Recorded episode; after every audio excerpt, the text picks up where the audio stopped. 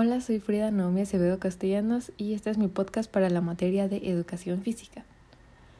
Hoy voy a hablar de dos conceptos, los cuales son la salud y la enfermedad.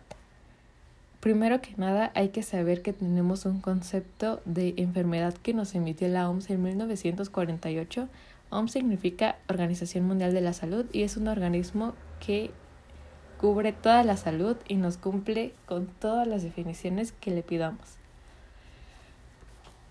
se ha visto que la salud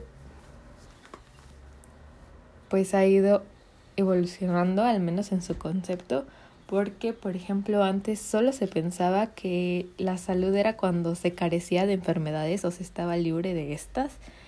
Y pues con el tiempo nos hemos dado cuenta que nuestro sistema o nuestro cuerpo humano no solo se ve afectado cuando tiene algún problema interno como serían las enfermedades o alguna lesión como problema externo, sino que también necesita ver mucho más allá, ya que la salud mental también es importante para nosotros y para nuestro desarrollo.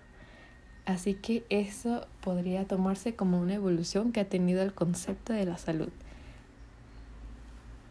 La enfermedad es uno de los otros conceptos que voy a hablar.